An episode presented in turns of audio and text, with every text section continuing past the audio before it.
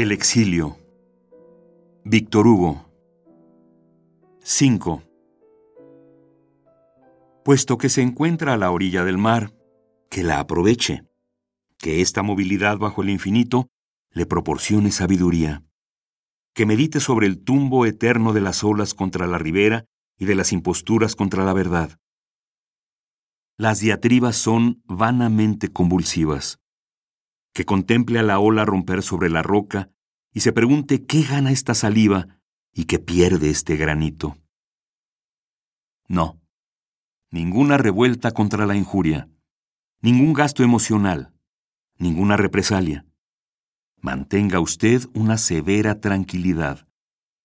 La roca escurre, pero no se mueve. En ocasiones brilla por el escurrimiento. La calumnia termina por ser lustre. Por una cinta de plata sobre la rosa, se reconoce que la oruga ha pasado. El escupitajo en la frente de Cristo, ¿qué hay más bello? Un sacerdote, un tal Segur, ha llamado cobarde a Garibaldi, y en vena metafórica ha añadido como la luna. Garibaldi cobarde como la luna. Eso complace al pensamiento. De ello se derivan consecuencias. Aquiles es flojo, por tanto, Tercites es valeroso. Voltaire es estúpido, por tanto, Segur es profundo. Que el proscrito haga su deber y que deje a la diatriba hacer su tarea. Que el proscrito acosado, traicionado, abucheado, hostigado, mordido, se calle. Es grande el silencio. Tanto querer apagar la injuria es atizarla. Todo aquello que se le arroja a la calumnia la vuelve combustible. Emplea para su oficio su propia vergüenza. Contradecirla es satisfacerla. En el fondo, la calumnia estima profundamente al calumniado.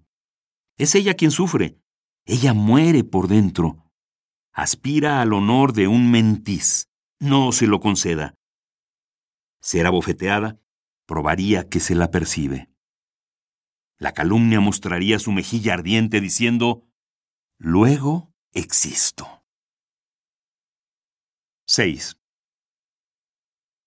Por lo demás, ¿por qué y de qué se quejarían los proscritos? Mire la historia toda. Los grandes hombres han sido mucho más insultados que ellos. El ultraje es un viejo hábito humano. Lanzar piedras complace a las manos holgazanas.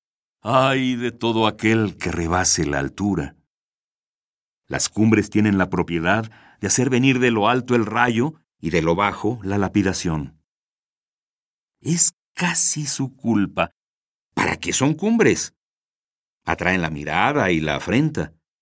Este transeúnte, el envidioso, no está jamás ausente de la calle y tiene como función el odio siempre se le encuentra, pequeño y furioso, a la sombra de los altos edificios. Vastos estudios deberían hacer los especialistas para investigar las causas del insomnio de los grandes hombres. Homero duerme, bonus dormitat.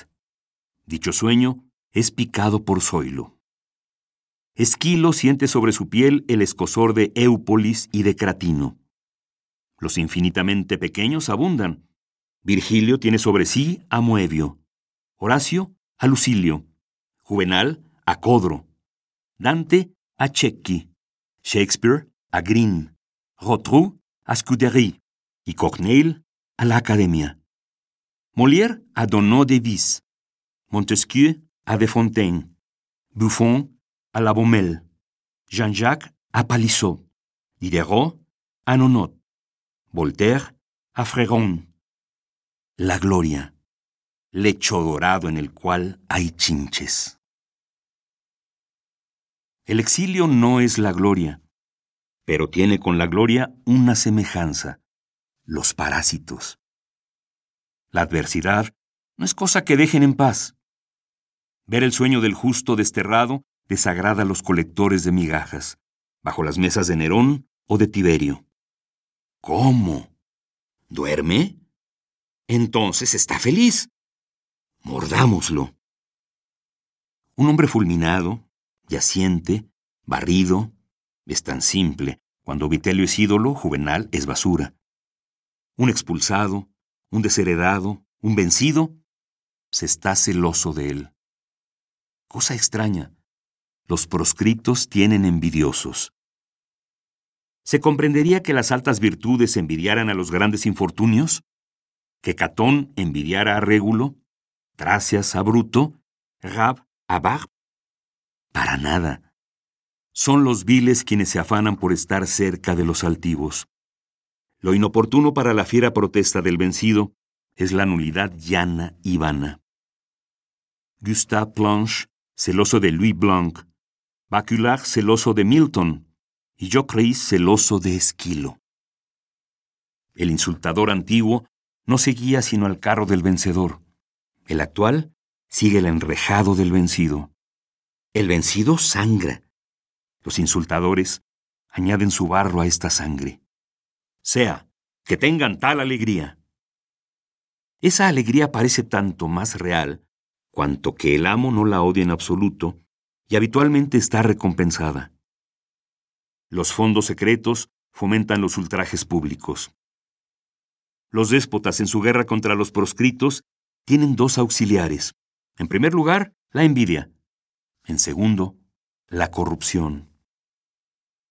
Cuando se dice lo que es el exilio, es necesario entrar un poco en detalles.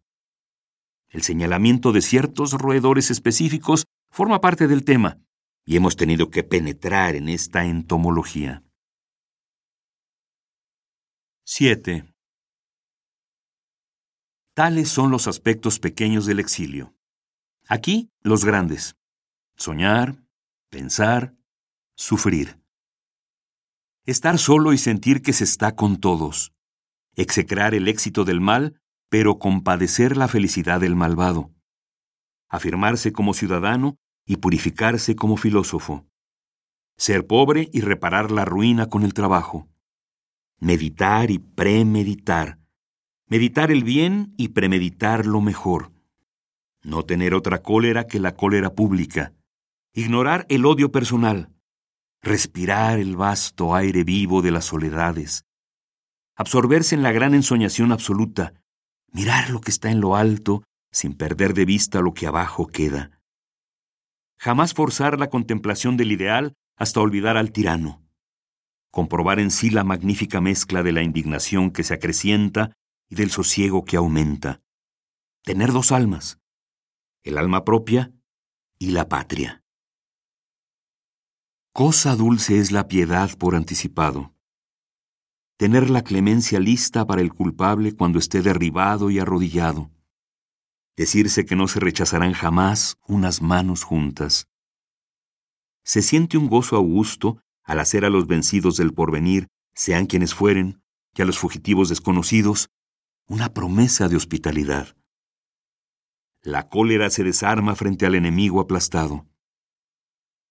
Quien escribe estas líneas ha acostumbrado a sus compañeros de exilio a escucharlo decir, si un día, la mañana siguiente de una revolución, Bonaparte en fuga toca a mi puerta y me solicita asilo, ni un solo pelo caerá de su cabeza.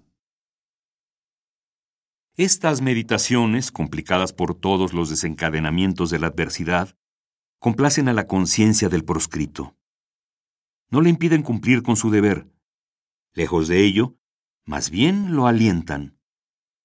Sé tanto más severo hoy cuanto más compasivo serás mañana fulmina al poderoso en espera de socorrer al suplicante. Más tarde, no restringirás tu amnistía salvo por una condición, el arrepentimiento. Hoy te las ves feliz con el crimen. Golpea. Ahondar el precipicio al enemigo vencedor. Preparar el asilo al enemigo vencido. Combatir con la esperanza de poder perdonar He aquí el gran esfuerzo y el gran sueño del exilio. A esto, añádase la devoción por el sufrimiento universal. El proscrito tiene el magnánimo contentamiento de no resultar inútil. Él mismo herido, él mismo sangrante, se olvida y cura lo mejor que puede la llaga humana. se cree que tiene sueños. No, busca la realidad. Digamos más, la encuentra. Vagabundea por el desierto y sueña con ciudades, con tumultos, con hormigueos, con la miseria, con todos los que trabajan, con el pensamiento, con el arado, con la aguja, con los dedos rojos de la obrera sin fuego en la buhardilla, con el mal que brota allí donde no se ha sembrado el bien, con el desempleo del padre, con la ignorancia del niño, con el crecimiento de las malas hierbas en los cerebros que se han dejado incultos, con las calles en la tarde, con las pálidas lámparas, con las ofertas que el hambre puede hacer a los paseantes, con los extremos sociales, con la triste muchacha que se prostituye, hombres, por nuestra culpa. Pensamientos dolorosos y útiles. Incúbese el problema. La solución nacerá. Sueña sin descanso. Sus pasos a lo largo del mar no se perderán. Fraterniza con este poder el abismo. Mira el infinito. Escucha lo ignorado. La gran voz oscura le habla. Toda la naturaleza en tropel se ofrece a este solitario. Las severas analogías le enseñan y lo aconsejan. Fatal, perseguido, pensativo, tiene delante de sí los nubarrones, los soplos, las águilas.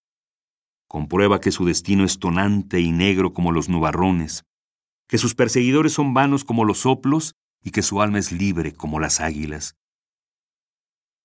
Un exiliado es un benevolente. Ama las rosas, los nidos, el vaivén de las mariposas. En verano se abre a la dulce alegría de los seres. Tiene una fe inquebrantable en la bondad secreta e infinita, siendo pueril al punto de creer en Dios. Hace de la primavera su casa. Los entrelazamientos de las ramas, llenos de encantadores antros verdes, son la morada de su espíritu. Vive en abril, habita en floreal, mira los jardines y las praderas, emoción profunda. Acecha los misterios de una mata de hierbas, estudia las repúblicas de las hormigas y las abejas, compara las diversas melodías que luchan en la oreja de un Virgilio invisible en la geórgica del bosque. A menudo se enternece hasta las lágrimas porque la naturaleza es bella. Lo huraño de los matorrales lo atrae y sale de ellos dulcemente estupefacto. Las actitudes de los peñascos lo ocupan. Mira a través de sus ensueños a las pequeñitas de tres años correr sobre la arena, sus pies desnudos en la mar, sus faldas arremangadas con las dos manos, mostrando a la fecundidad inmensa su vientre inocente. En invierno, desmenuza pan sobre la nieve para los pájaros. De vez en cuando le escriben. Sepa usted que tal pena ha sido abolida. Sepa usted que tal cabeza no será cortada. Y él levanta las manos al cielo. 8. Contra el hombre peligroso, los gobiernos comparten la mano dura. Se ponen de acuerdo entre ellos recíprocamente en la persecución de los proscritos, las reclusiones, las expulsiones, en ocasiones las extradiciones. Sí, las extradiciones. Así sucedió en Jarcé en 1855. Los exiliados pudieron ver el 18 de octubre, amarrando en el muelle de Saint-Hélier, un navío de la Marina Real Británica, el Ariel, que los venía a buscar.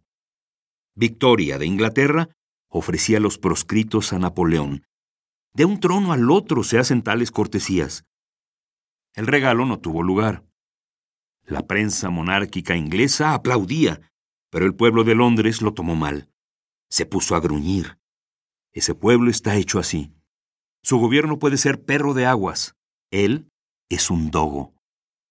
El dogo es un león dentro de un perro. La majestad dentro de la probidad es el pueblo inglés. Ese pueblo fiero y bueno muestra los dientes.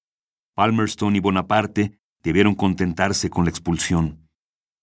Los proscritos se conmovieron medianamente. Recibieron con una sonrisa la notificación oficial, un tanto farfullada. Sea, dijeron los proscritos. Expulsión. Esta pronunciación lo satisfizo. En esa época, si los gobiernos estaban de acuerdo con el proscriptor, se sentía una gran complicidad entre pueblos y proscritos. Esta solidaridad, de la cual emanará el porvenir, se manifestaba bajo todas las formas y se encontrarán sus huellas en cada una de las páginas de este libro.